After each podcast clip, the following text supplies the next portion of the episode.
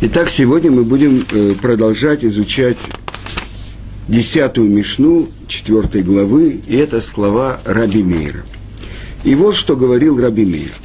Раби Мейр омер, хавим эмаэт бээсек веусек батора.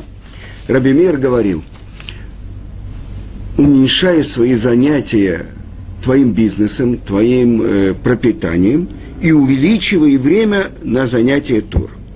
Это первое, что он сказал.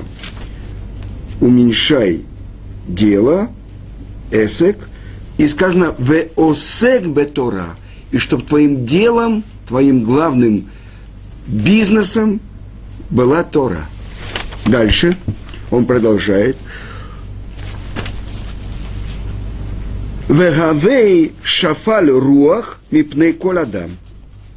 Казалось бы, это то, что не имеет отношения к началу. И будь, как бы ставь себя шафаль руах, это ставь себя низко перед каждым человеком. То есть будь скромным. Дальше. Ваим битальта мина Тора, ешлиха бителим арбеке негдеха. А если ты отвлекся, отказался от изучения Тары, то есть у тебя много отвлекающих от этого. Сказано кинигдеха против тебя. Дальше. Ваим амальта бетора ешло схар арбе лейтен лах. А если ты был занят изучением Торы, амальта это больше. Амаль это очень серьезная работа. Есть авода, работа, и есть амаль. И это то, что написано э, в свитке Иов. Адам ле амаль юлад. Человек рожден для тяжелой работы. Дальше мы выясним, о чем идет речь. Так вот, если ты трудился над второй, то он, имеется в виду Творец, даст тебе большую награду. Есть у него большая плата, чтобы дать тебе. Так, еще раз повторим. Значит, уменьшай э, твоими, э, ну, твоим заработком, твоей э, э, работой – уменьшай и увеличивай время изучения Тары. Будь скромен, ставь себя низко перед каждым человеком. Теперь, если ты отвлекся от изучения Торы, то предлогов, отвлекающих тебя э, от изучения, будет много. Если же ты трудился над ней, то он даст тебе большую награду. Значит, прежде всего надо понять, что это значит уменьшай занятостью твоей будничными делами э, и увеличивай время занятости второй. Э, если человек, скажем, не будет работать, не будет приносить заработок в дом, не даст пропитание своим детям, он выполнит э, назначение. Сказано больше, все время уменьшай занятия будничными делами, то есть твоим то есть э, сначала он поступил на работу, работал 8 часов, потом он работает 8.40, э, 7.45, потом 7.30 и так далее. Это то, что учит э, Тана, и на рабочем месте он э, учит Тору. Можно так понять. Так при чем здесь выгнать? Э, это по закону Торы запрещено делать. Он в этот момент, когда он будет учить Тору, он ворует у хозяина. Запрещено. Больше того, есть Мишна, который говорит, что те, которые работают э, э, на Мидбах, то есть э, там, где выступ на здании, строители, они имеют право сказать шма, шма произнести вовремя, но, например, молиться они освобождены, потому что они заняты этой работой. Так э, как же это можно понять? Значит, не так, как мы понимаем. Награда будет потом. Э, награда потом, пока он вор, за это будет награда. Мы понимаем, что мы как-то должны понять правильно. Так о чем идет речь? Дальше какая связь с тем, что написано позже? Ставь себя низко перед каждым человеком. э, комментаторы объясняют, учись даже у того, кто знает меньше, чем ты. Это то, что мы учили, это то, что говорил Бензома. Кто называется мудрецом, тот, учится у каждого человека. Другие объясняют, что даже человек преуспел в изучении Торы, а это настоящее достижение, он не должен гордиться. А тем более сказано, если он преуспел в материальном. Ну, в общем, э, э, до того, как мы будем изучать тот, кто отвлекся от изучения Торы, начало надо понять, о чем он говорит. Уменьшай занятия бизнесом, своими будничными делами. И увеличивай занятия Торой. И чтобы это понять, я приведу вам то, что говорит Бер Муше, Адмор из Озерова. Он говорит, что даже если человек целый день, 8 часов работает на работе, а вечером у него есть какой-то урок, час, когда он учит Тору, все зависит от того, что для него главное, а что для него второстепенное. Если его работа – это главное, и он даже э, сегодня мне рассказали про одного человека, которого я знаю в Москве, он занят бизнесом 16 часов в день. То есть это не день, не ночь, это все время телефон, это все время бизнес. Я понимаю, он профессионал, а 8 часов на всю остальную жизнь. Все время. Но есть человек, который занят тем, что он зарабатывает пропитание для своего дома. Но главное, для чего он живет, этот вечером урок, этот час Торы, который он учит. Тогда получается, что все это время, то, что он работал, это на самом деле было ради Торы. Возьмем другую ситуацию. Человек, который учит Тору даже, приходит и учит – но он ждет, когда вечером он сможет что-то заработать. Тогда это совсем по-другому. Тогда все, что он делает, это только для того, чтобы заработать. На самом деле, это вещь, которую я хочу вам показать. Это то, что сказано... О, это то, что сказано э, Рабыну Йона, приводит это строчку из псалма царя Давида. Мацрев лекесев, то есть печка, которой выплавляют серебро, да, кур лезаав, это там, где очищают золото, веиш альпи меалело, а человек потому, что он прославляет. И тогда вдруг мы открываем, что является главным в жизни человека. Это то, что он прославляет – что для него главное? Он говорит, вот этот человек, Билл Гейтс, у него столько миллиардов. А, а что это мой Рошколель? Ну, сегодня я дал какой-то урок такой. Ну, что там? Так мы понимаем, что это такое. Что для него самое важное? Это материальный успех. А Тара, что с другой стороны? Я хочу вам сказать, я встретил одного человека. Я был недавно за границей. И обеспеченный человек, многие его знают по его делам, очень успешный у него бизнес, не один, а много. Но что он говорит? Самое главное для меня сейчас, это очень трудно, он готовит перевод и объяснение книги псалмов царя Давида. Он говорит, для меня это самая главная работа. Так что мы видим? Весь его бизнес и все то, что он делает, это второстепенное по отношению к этим словам Торы, которые он хочет привести в порядок и напечатать. Так вы понимаете, чему учит Тана? То есть главное, что в жизни человека, вот это то, что определяется. И Хофенскайм приводит такой пример. Это в его книге э, Шемолам он говорит, что человек может прийти в дом и посмотреть. Вот это стулья – это Талмуд. Вот эти шкафы – это Мишна. Вот эти, э, я не знаю, э, хрустальные бокалы – это пятикнижие. Что, как, как это можно понять? Что это значит? То время, те силы, которые были даны человеку, если бы он не потратил их, чтобы купить эту мебель, эти стулья, эти шкафы, эти хрустальные бокалы. То есть эти силы он мог направить на то, чтобы изучать письменную Тору, устную Тору, Мишну, Талмуд и так далее. И он говорит, на что это похоже? Это похоже на человека, на, на туземцев, на вот этих африканских туземцев.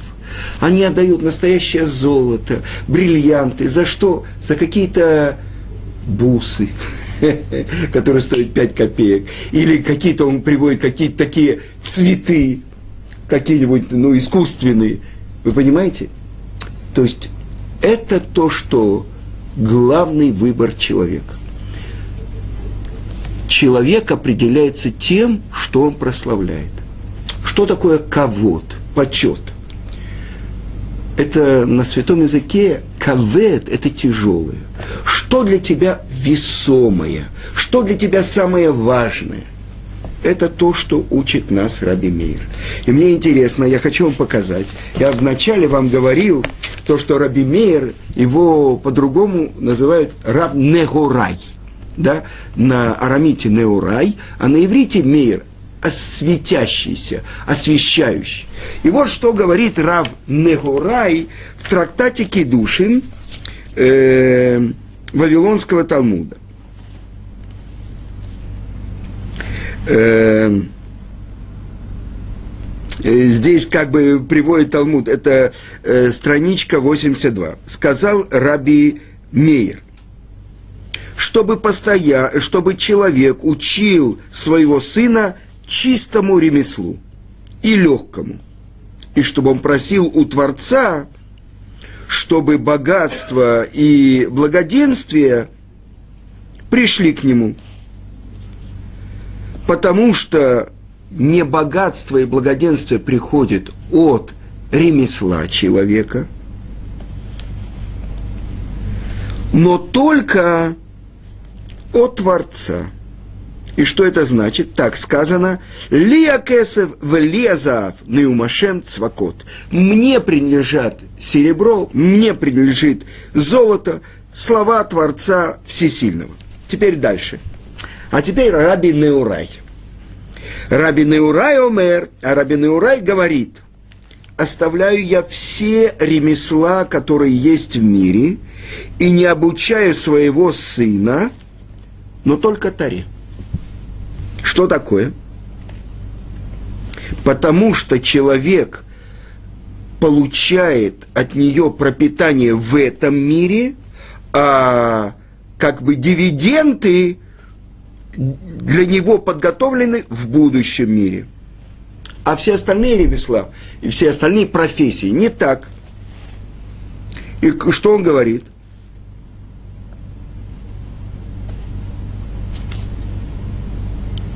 Когда человек заболевает, или когда он становится пожилым, старым, или когда на него приходят разные страдания, он не может заниматься своей профессией и он может умереть от голода. Но Тара это не так. Но она обогащает человека, защищает его от зла и в юности, и в старости. Откуда это учится? ВКВ Ашем Ехлифу Кох. Сказано, те, кто полагаются на Творца, обновятся их силы. Это молодость, да. А в старости, что он говорит – от Еневун Бесейва еще будут сильными и бодрыми в сединах. И это сказано про кого? Про Авраама. В Авраам закен баба ямим.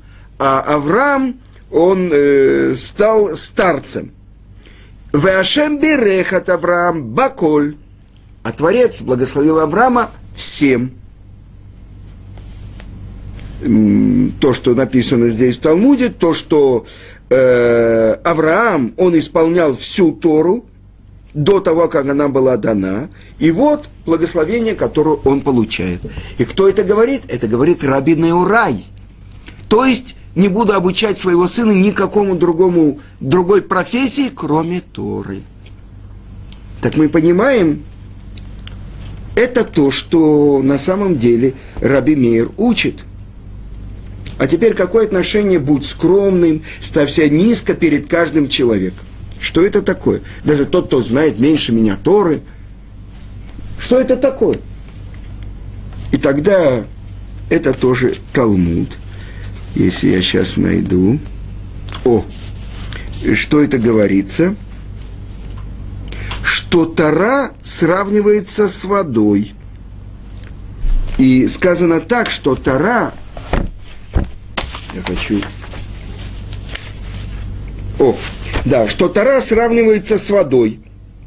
Так же, как вода спускается с высокого места, идет в низкое, а не наоборот – Потому что наоборот, это мы понимаем, из низкого места высокое это фонтан. Помните, что сказал Козьма Прутков? Если есть у вас фонтан, заткни его. Так что и такое? А где тара, где вода собирается? Она идет с высокого места в низкое место. И что это такое? Когда человек учит Тору, он превращает себя в сосуд, который собирает вот эту воду. Теперь, если человек, наоборот, гордится собой, что происходит? То есть я источник Торы. Кто ты такой? Ты получил Тара – это подарок с неба Творца. Это то, что сказано в Талмуде, что за 974 поколения до сотворения мира была Тара перед Творцом. Когда Муше Рабейну поднимается на гору Синай, спрашивают ангелы, что делает среди нас рожденной женщиной? И Творец говорит, Тору он пришел получить. Это драгоценность, которая была перед тобой, в твоих кладовых, ты хочешь дать басар дам, тогда мы понимаем, что это такое. Тора. Это такой подарок, который мы получаем от Творца. Теперь человек говорит, это моя Тора, я источник. Тогда что происходит? Он как бы выталкивает Тору из своего сосуда. То есть это непреложное условие получения и сохранения Торы, когда человек понимает, что это подарок. И только когда человек действительно любит мудрость, а не свои две пуговицы на э, этом фраке. Ну, то есть, э, знаете, это мне рассказывали Брежнев, даже у себя дома, это он надевал все свои ордена, и вот рассказывал мне человек, который в нашей Ишиве работал водителем, что вот он стоял там, охранял его, это э, отряд Альфа, и вот Брежнев одел этот вот, и так подходит к нему и показывает. Понимаете? И так вот человек, который говорит, я знаю это, я знаю это, он может быть профессором математики, он может быть профессором психологии, он может быть самым э, крутым Нобелевским лауреатом – он не может быть обладателем Торы. Потому что обладателем Торы может быть только тот, кто превратился в сосуд, который держит Тору. И поэтому сказано, что самый большой пророк, который был в еврейском народе и во всем мире, Муше Рабейну. И про него сама Тара говорит, что он был самый смиренный, самый скромный из всех людей, которые были в мире. Потому что он был самый чистый сосуд, который мог быть тем, что сказано «Дибра Тора Гвура Бегвроношель Муше». То есть Творец говорил его горлом. То есть настолько неискаженный сосуд, что он был сосудом Торы, через это то, что называется пророк. Тот, кто приносит слово Творца в мир. И на иврите это называется нив сфатаем. На русском что значит нива? Колосящееся поле. Так это его губы, которые производят плоды. Это пророк. Он приносит слово Творца в мир. Сказано, что в начале второго храма, в строительстве второго храма, кончился период пророчества в еврейском народе. Но начался при период мудрецов. Что и Раби Шимон Ацадика, он начало периода мудрецов в еврейском народе. И сказано, что мудрец предпочтительнее пророка. Почему? Как? Потому что пророку не может ничего добавить, кроме того, что он получил от Творца. Если он говорит что-то, дополнительно то, что не слышал, лжепророк. То, что он слышал, что кому-то другому сказали, а он говорит от себя, лжепророк. Хохма, спрашивается, где находится Тора? Она находится в сердцах мудрецов, которые достают из этой Торы. Сказано, занимайся Торой, переворачивай ее, и изучай ее, и изучай ее, потому что в ней заключены безграничные глубины. И поэтому человек, который действительно занят Торой, вы бы посмотрели, вот э, мы получили, если на одной полке поставить, все пятикнижие, весь Танах, э, я не знаю, весь Шас, шесть разделов Мишнает. А мы посмотрим, библиотеки заполнены томами, томами, томами. Это то, что Хофицхайм говорил. Творец, посмотри. Вот это твои дети приносят тебе свой подарок. Что это такое? Свои открытия в Торе. Вы понимаете, что это такое? Так где находится устная Тора? В сердцах еврейских мудрецов. Потому что через те ключи, которые мы получили, как изучается Тора, сказано, что Муше получил с горы Синай вплоть до вопросов, которые задаст ученик своему учителю. Но он получил это в общем виде – заслужит этот ученик, что его вопрос прозвучал в мире. Благодаря ему его учитель открыл то, что ему вчера было непонятно. Тора, она продол... называется Торат Хаим, Тора жизни. Почему? Жизнь – это как источник, который непрерывно новую-новую воду э, из себя выводит. Так это Тора Хаим. Потому что то, что я получил от своего учителя, я могу передать, но если я правильно получил от своего учителя, то я достаю из своего сердца то, что дополняет, то, что продолжает. Потому что нет двух людей одинаковых в мире. Почему? Потому что каждый человек пришел сюда открыть свою часть в Торе, свой корень, Откуда пришла его душа в этот мир? Зачем он здесь находится? И это единственность каждого человека. И это особенное его открытие, которое он пришел здесь реализовать. Это то, что мы объяснили связь между тем, что уменьшай э, занятостью будничным э, пропитанием и увеличивай время изучения Торы, и будь ставь себя низко перед каждым человеком. А, в качестве иллюстрации я хочу продолжить то, что я начал читать вам на прошлом уроке. Это из э, рукописи, которую в нашем издательстве, она называется «Последний еврей Освенцима» или «Илуй». Илуй, вы знаете, это гений.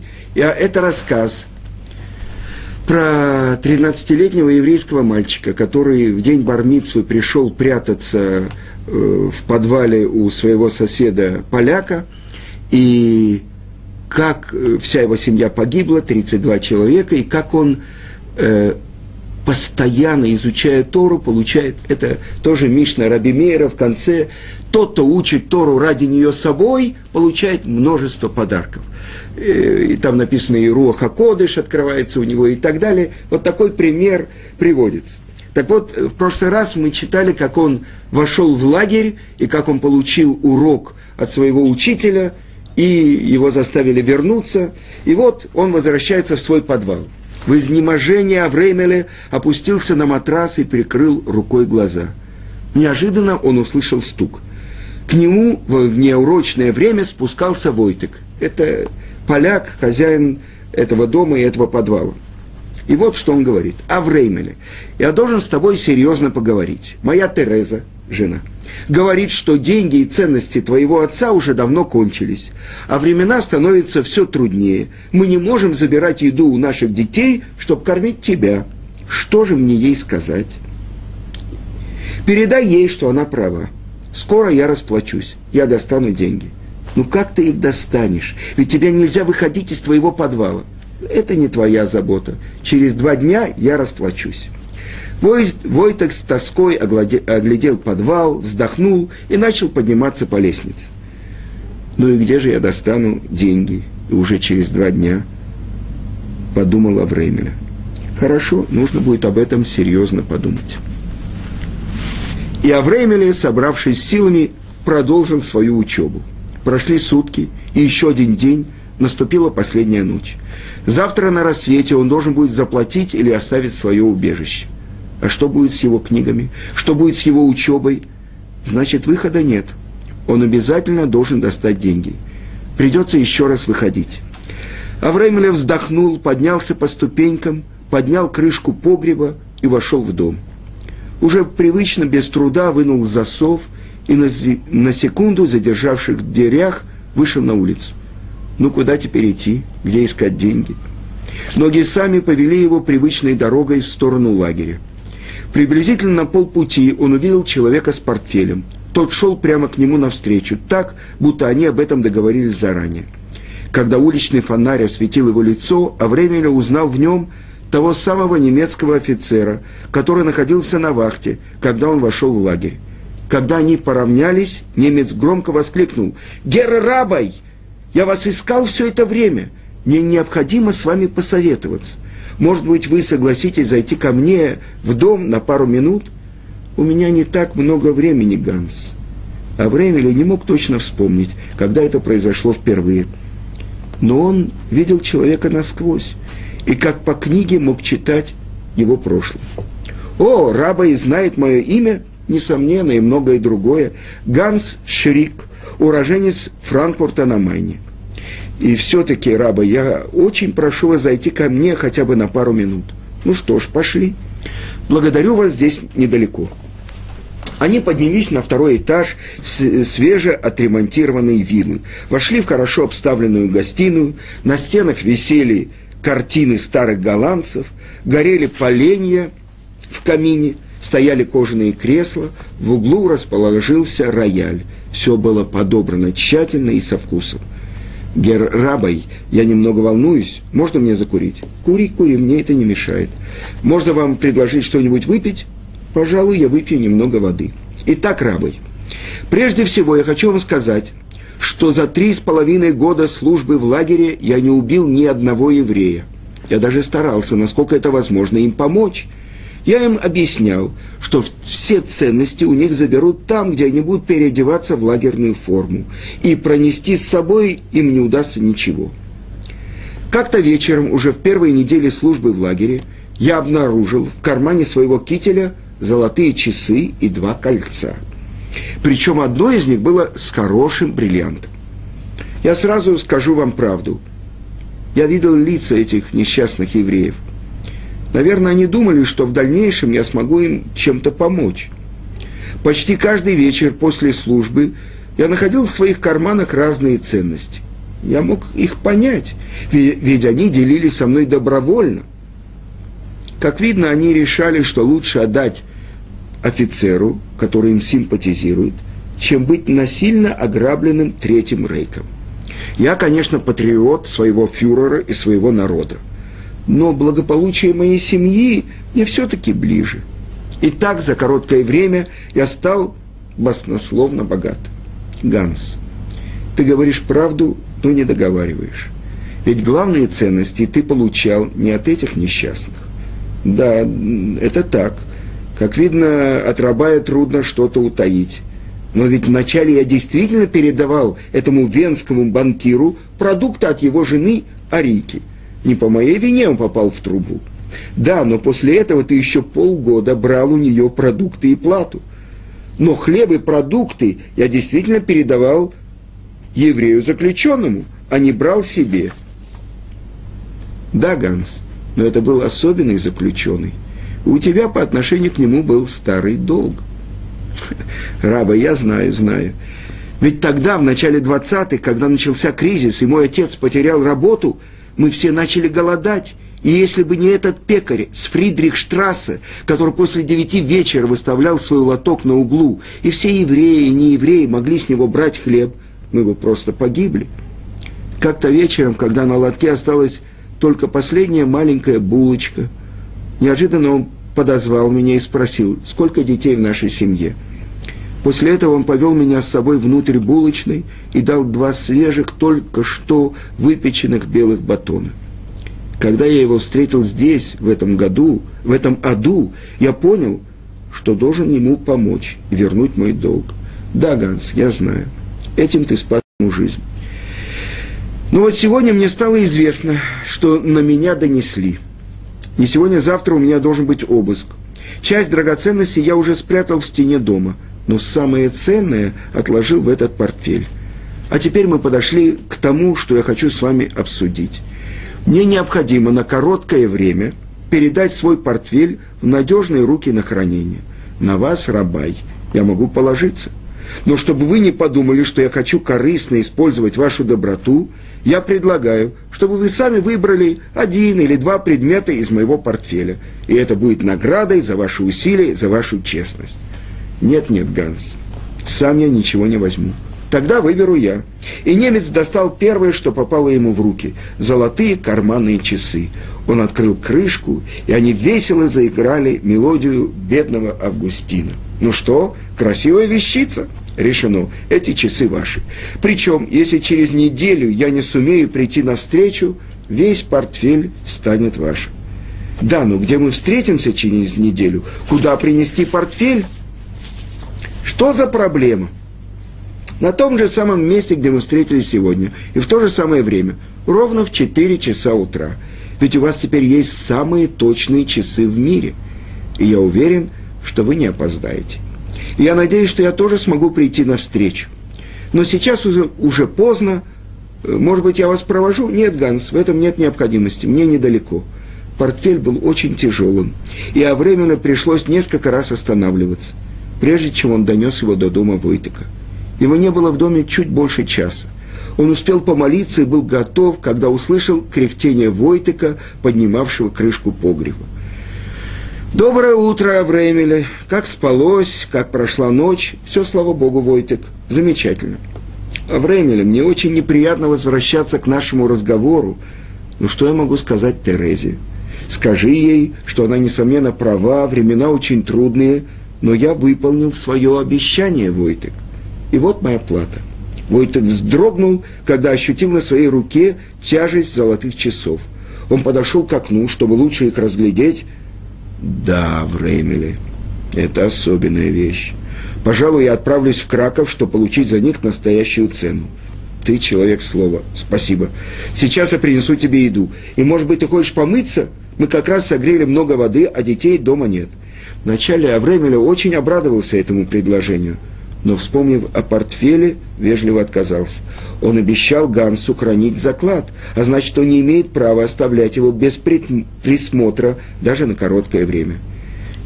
Через неделю, за четверть часа до назначенного времени, он стоял с портфелем на установленном месте. Но Ганса все еще не было. Прошло полчаса, час, и тогда Авремеля решил пойти к дому Ганса. Когда он приблизился, то увидел, что весь дом освещен – Возле него стояло несколько автомобилей, и со второго этажа доносились резкие крики. А Времеля отошел немного в сторону и прислонился к двери подъезда противоположного дома. Наконец, где-то через полчаса три офицера СС вывели Ганса. Его трудно было узнать. На лице были видны следы побоев. Его усадили в машину, и они уехали. А в доме, насколько было понятно о Времеле, продолжился обыск. Когда он вернулся в свой дом – свой подвал и вывалил содержимое портфеля на простыни, то просто не сумел сдержать возгласа изумления. Настолько его удивило содержимое портфеля. Чего там только не было. Десятки золотых часов, бриллиантовых ожерелий, золотых портсигаров, браслетов, брошей, колец и всяческих других мыслимых и немыслимых украшений. Авремеля опустился на пол, поднял несколько золотых колец – правой рукой и вдруг заплакал. Ведь все хозяева этих вещей уже ушли. Это просто его обязанность перед ними превратить все это в Тору, чтобы это стало дополнительным подъемом для их святых душ. По соглашению все драгоценности сейчас принадлежат ему. Ими он сможет расплатиться с Войтыком за пребывание в погребе на много десятков лет вперед. Через день Войтек спустился к нему с радостным известием. За часы ему заплатили баслосновную цену. Два мешка картошки, мешок муки, корзину яиц и еще 200 немецких марок. Они оказались произведением рук известного часового мастера из Лейпцига конца прошлого века. Немец-антиквар из Кракова собирается отвезти их в Швейцарию, чтобы получить там за них настоящую цену. Теперь на ближайшие несколько месяцев у нас не будет проблемы с едой, а там, глядишь, окончится эта страшная война и наступит мир. Радостно продолжил Войтек. Это мы завершаем. Это как пример того человека, который в самых страшных, экстремальных условиях посвятил себя полностью к Торе и дальше события, как они развиваются. Во всяком Ну, случае. Мы увидим, не погиб, все хорошо. Войтек ему еще два года после завершения, когда вошли русские, он ему не рассказывал, что кончилась война. Так что это все нормально. На этом мы завершаем урок. Всего хорошего.